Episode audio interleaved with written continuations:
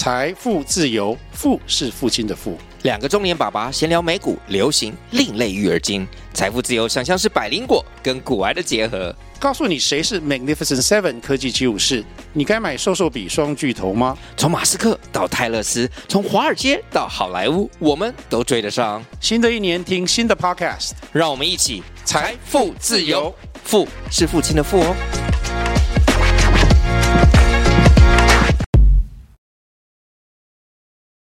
有个预测啊，有个大胆的预测，不要说索尼会登陆 PC，可能未来任天堂也会登陆 PC。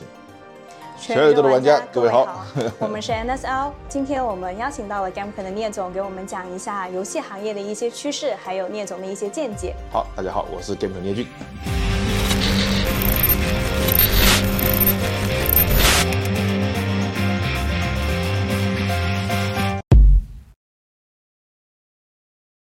呃，最近游戏圈有很多并购整合的案例，比如说像呃微软收购了动视暴雪，然后 Embracer Group 收购了 SE 工作室。那您怎么看待这种游戏公司之间的一些合并整合呢？我觉得现在现在的游戏行业有点像三国战国时期，嗯，对啊，就是分久必合，合久必分。但现在到了一个几个大公司开始合的合的一个一个领域了，嗯，就第。游戏发展到现在七七十多年嘛，嗯，那七十多年前这这段时间就一直是在冒新的东西，冒新冒新的势力，嗯，但是随着游戏的那个开发成本越来越高，以及它的技术含量越来越高，它的科技成科技含量越来越高，以及它对外界的影响力越来越高，需要很多力量需要结合集合集合了，嗯，那像微软购买 B 社购买暴雪，你说。B 社和暴雪不厉害吗？他们也厉害啊。嗯。但为什么会愿意给微微软买？倒不是你真的他是是缺钱吗？这么多年下来，他们也没见得很缺缺缺钱呢，对吧？他不到可能钱还不是另外一回事，而是资源整合。嗯，对。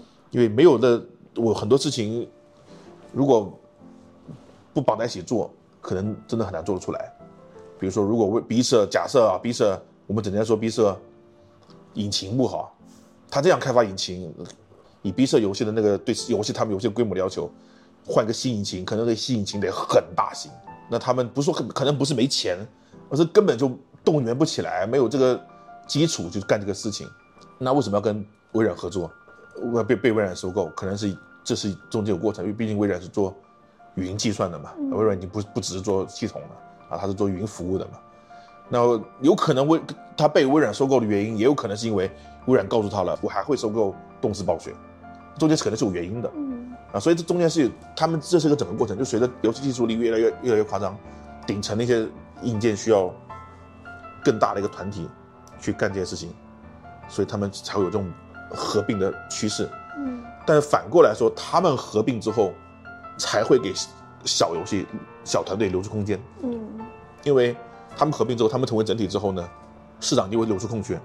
留出这个整体所触不到的触角，嗯，因为它越整体越大，他们就越这个圆就越大，嗯，圆越大，就会有越多的边边角角露会露出来，嗯，那他们的技术力会释放出来，比如说虚幻引擎，以前原来也是个小公司，后来越来越大越来越大，最后变成 Epic 这样的大公司，然后也收购很多公司，他们就会释放出很多技术力出来，嗯，然后导致现在我们开发游戏可以用他们的技术来来开发，嗯，包括用他们的素材来开发都可以。所以微软和这些大公司，包括索尼这大公司收购大收合并收购之后，第一方面他们可以把集更大力量，把上层顶层那些技术做得更完善更好。然后你要知道，微软其实有设自己引擎的嗯，B 社有做引擎的，但他们引擎其实都没有特别的特别好啊，对外对外没有特别的易用。嗯。但是 Epic 的引引擎是很易用的，但是他们说他们就需要这样的合作。那暴雪的引引擎是很厉害的。所以他们这种合在一起的时候，他们说不定他们可以构构造一个引擎，给整个微软大的这公司用。那微软下面公下公大公司下面就有很多小公司，可以辐射到这种这些引擎。要不然那小公司不被微软收购，永远接触不到这些厉害的引擎。嗯。那这些东西一旦辐射出去的时候，有可能就会再往外面辐射。嗯。啊，往往微软之外的行业去辐射。所以他们会构建大的上面的东西，但他们越越大，他们就能越越接触不到边缘东西，所以就边缘东西就会有。就会露出一些偏角，啊，比如说，如果 B 如果说 B 社是个小小公司，嗯，他可能会做很多独立游戏，嗯，但是因为 B 社被微软收购了，他们可能就不做独立游戏了。嗯，那就会留出独独立游戏空间给独立游戏公司去做。对，那独立游戏就可以用他们的技术去做一些事情，所以这是一个不断往上面像云一样不断集合，然后下了雨就滋润大地的事情。嗯，所以这是个是不是好事，我不能知道啊，我不知道，毕竟我不是那种什么预测大神，对吧？但是我觉得这是个游戏发展的过必然的过程，啊，然后它也，但它并不是等于说这个事情会让游戏发展变迟滞。我觉得一定是一个往往外发展的一个机会。嗯。呃，微软这几年收购了很多游戏工作室嘛，就像我们上一个问题说的，嗯、然后它推出了一个叫 XGP 的服务。你是怎么看待这个战略呢？以及你会不会觉得说以后订阅制会成为一个主流？啊，其实我们跟微软很熟，我们是我们曾经还做过视频分析微软的战略。然后这个视频最后被微软公内内部人看到了，然后微软内部人还因此开个大会，然后说是不是战略被泄露出去了？既然有个公司把我们战略说那么准，哈哈哈，国内团队就国内微软还把这个视频翻译成中英文，然后再给外国的微软微软总部看，微软总部就很惊讶，说要调查一下怎么回事，是谁泄露了？哈哈，然后后来发现没有泄露，反而是因为这个原因，微软跟我们有了更深度的沟通。那。所以我对订阅制是有是比较了解的，就是他们很早就干这个事情，而且我们也预测预测到了，嗯，他们微软并不想做游戏机，他们只想做游戏服务，因为微软是做服务的嘛，嗯，做做做做做平台的，他们只想做平台，做做 Xbox 这个游戏机是被迫的，呵 呵我们也说过了，然后他们也确定确实这样子，然后 XGP 其实是一个尝试，这个订阅制这个东西其实是来自于网飞嘛，嗯，Netflix，嗯，然后网飞赚了钱，然后他们就想。游戏能不能也这样子呢？那说实话，好不好？未来成不成？我不知道。我至少我知道，就是 XGP，呃，现在还不赚钱。嗯。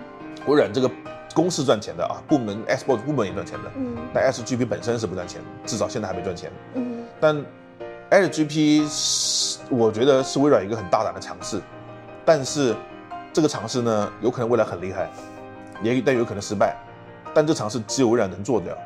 现在这么多游戏公司里面，只有微软能做，索尼、任天堂都没这个资金做这个事情，所以我不管它未来好还是不好，我都很支持微软做这个事情，因为只有它能做，那哪怕是不好的，我们证伪嘛，这个是不好的，那好的话，那肯肯定肯定更好了，对玩家是好事，但不管好不好，总得有公司去尝试呀，嗯，那微软有这个能力尝试，何乐不为呢？对吧？所以我是很支持微软做这个事情的，我也会帮微软去推广推广这东西。XGP 这个订阅制有很大的特点，就是啊，对我们这些什么玩什么游戏都爱玩的玩家来说，特别省钱啊。以前我们每个游戏都要买，每个游戏测评游戏还要买游戏，现在我们测评游戏之前，我们先看 XGP 有没有，有的话就就买了，不用买了。后来发现省了好多钱。那对一个比较爱玩游戏的玩家来说，其实 XGP 确实很省钱。嗯。但对轻度玩家来说，可能只只挑这么一两款来说，它不见得，不见得是很划得来的。嗯。但是你也可以买啊，这是一种尝试，啊，所以这个是个我肯定不敢说它未来好不好。如果我能那么笃定的话，我现在就在微软做总裁了，哈哈。但是其实微软内部自己也不知道，我可以这么说。但是他们有钱尝试，他们敢尝试，这就是很好的事情。微软是不喜欢独占战略的，嗯，啊，因为他们是做平台的，你不需要独占，所以微软会把他们的游戏放到 Switch 上面去，嗯，但是没有独占呢？又确实是个劣势，对吧？没有独占，确实对玩家来说有一点不吸引力不足。那怎么平衡这个这个过程呢？他又不想独占，又又又但又但又不得不承认独占是有优势的。那其实 XGP 是很厉害的一个独占。就比如说这个游戏如果上了索尼，也上了微软 XGP，哪怕它不是独占的，它只要上了 XGP 就接近于独占了。嗯。因为如果对一个有 SGP 的人来说，他上了索尼又上了 SGP，。我干嘛还玩索尼的？我直接玩 SGP 的，免费的，接接近于免费的，对吧？嗯、这个独占能力，这个能力是很强的，所以这是一种另外一种另外一种独占独占战略。对，所有游戏都在我这里，那也算独占了，我觉得。最近 Epic Games 呃推出了 UE 五的正式版，然后您觉得这个游戏引擎对行业发展有什么意义呢？哇，它意义特别大。我一直认为引擎和显卡。啊，GPU 是未来非常关重要的技术，嗯，啊，这个是我们缺失的。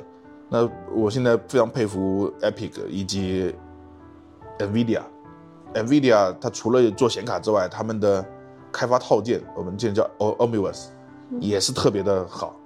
啊，他们的他们也把光追运用到了各种开发领域上去了，甚至是工业领域啊，不仅是游戏，已经是工业领域了。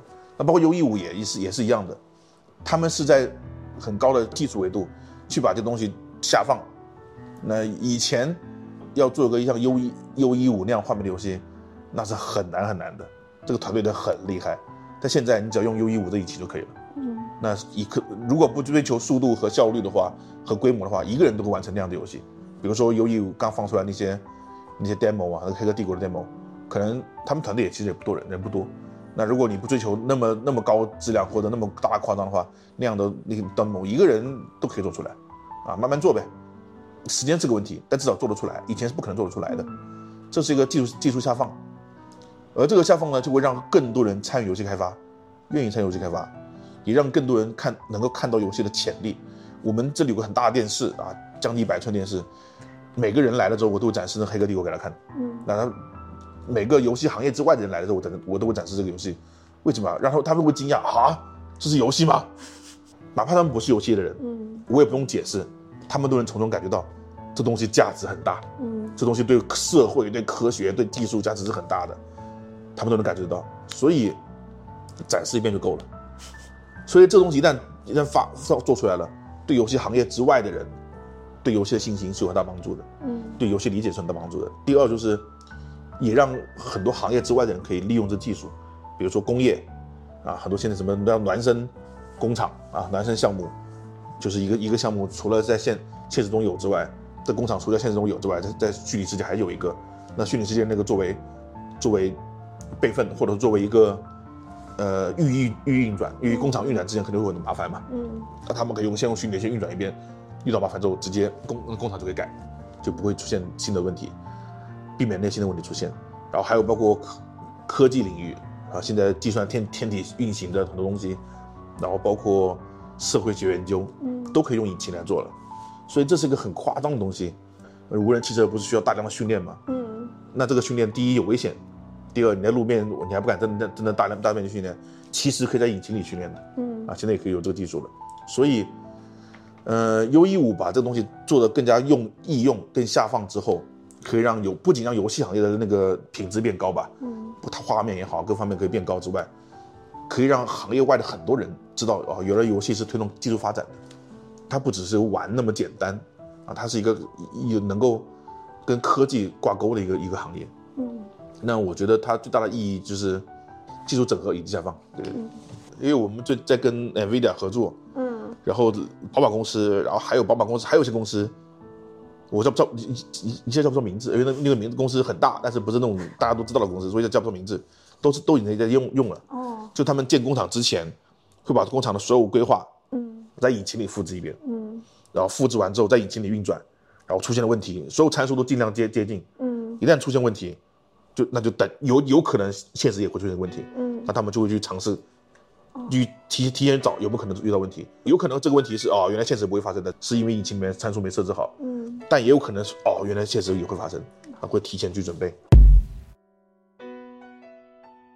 呃，最近有很多老游戏都开始上 PC 端市场，嗯，然后比如像索尼也开始在布局，那您对这个现象有什么看法？首先是 PC 玩家越来越多了，嗯。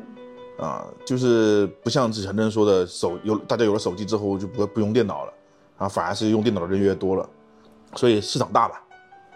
然后第二就是独占这概念会越来越弱了，只能在我这里玩的好游戏，这个想法是个很很很超前的想法，也是很有很有很有吸引力的想法。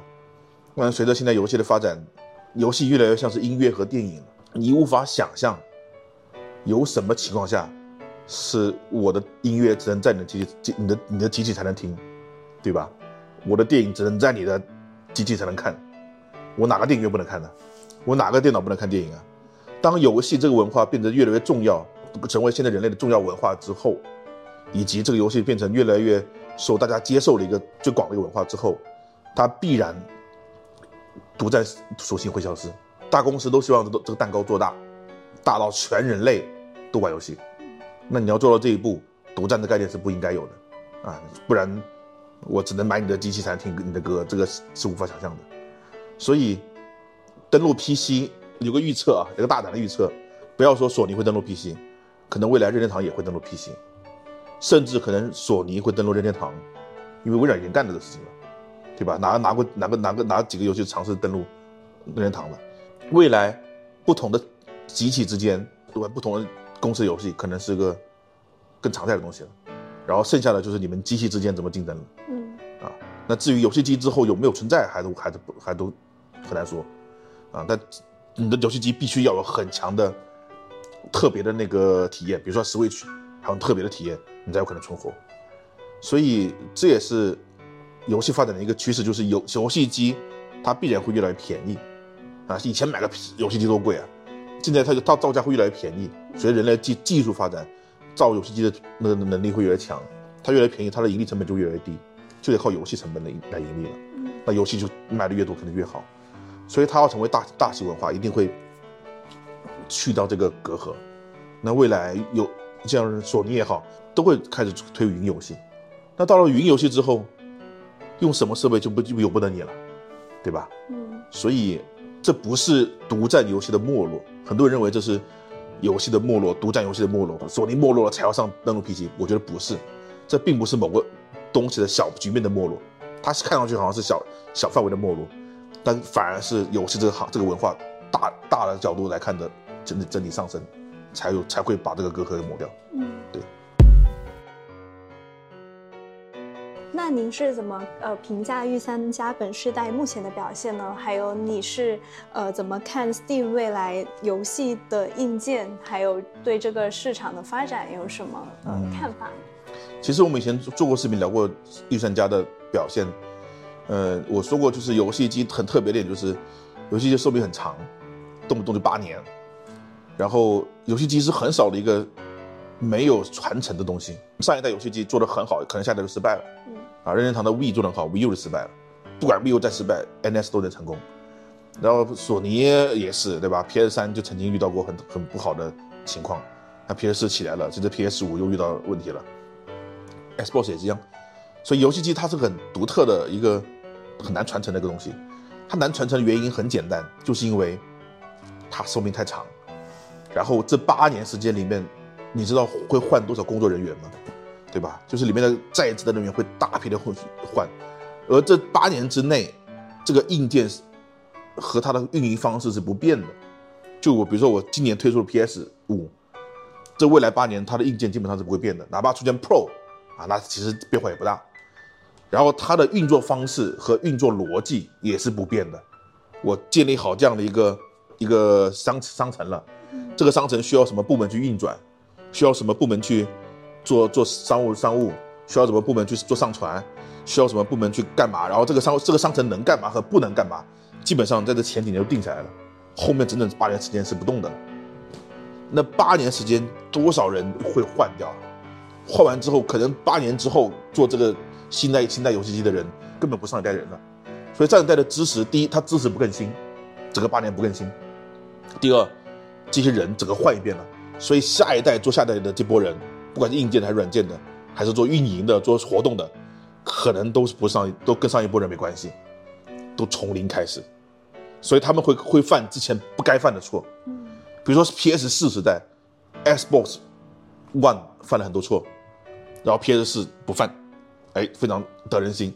结果回到了来到这一代，反而变成了 PS 五犯了很多不该犯的错，而且这些错还是 Xbox 犯过的，但 Xbox 反而就不犯了，对吧？因为犯了错，我不干这个事情，很容易吸取教训。嗯，但上一上一上一代没干什么事情，我们这代要不要干，这就很容易出问题了，对吧？比如说上一代 Xbox 出犯错了，我们虽然换了一波人吧，嗯，但我们知道我们不能干这种事情了，会犯错。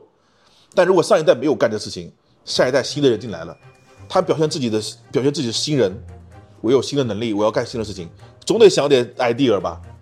你上一代没有干，没有犯错，但不表示这一代干了会犯错。那他总得想点想点新新新的 idea，想点新的运营方式，就总会折腾出各种乱七八糟东西出来，哎，有可能就犯错了，啊，这个是这个游戏机这个类别很特别的一个地方，它跨度太长，你这跨度中间没有更新，啊，没有迭代，一次性直接换一波人干干一波新的事情，而且下一次的迭代是很夸张的，嗯，因为上一代是这样子的，还还是三 G 时代，然后还是光盘时代，然后硬件还是那样子的，网络还是那样子的，到了下一时代，立马就换硬件，换了一波新硬件，整个世界的运营方式都都变了，想法都变了，整个团队都都乱了，根本没有传承，会犯错是很正常的事情，所以怎么评价呢？我的评价就是，都是这个主机这种。生命周期导致的原因，但这也是为什么微软现在开始要慢慢弱化主机，然后开始用 SGP 和用 Windows Windows 平台来做的原因，就是他们发现这样的好处是他们可以不断更新，嗯随着 Windows 更新，随着硬件更新，我可以不断更新我的主机，嗯啊更更新我的那个服务，更新我的理服务理念，不至于说一下跨那么跨大跨度，一下立马就来了，嗯这样子的话，哪怕有人离职了。新人也会能够学会前几年的经验，然后一直传承下去，这也是微软现在在做的事情。嗯，那今天我们的分享就到这里啦，非常感谢聂师傅的分享，我们确实也学到了很多。那呃，欢迎大家多多关注我们的频道，还有 Gamker 的频道。然后谢谢各位的支持，有空多来我们咖啡店坐坐，多线下沟通。嗯，那 NSL 跟 Gamker 永远与你们同在，拜拜。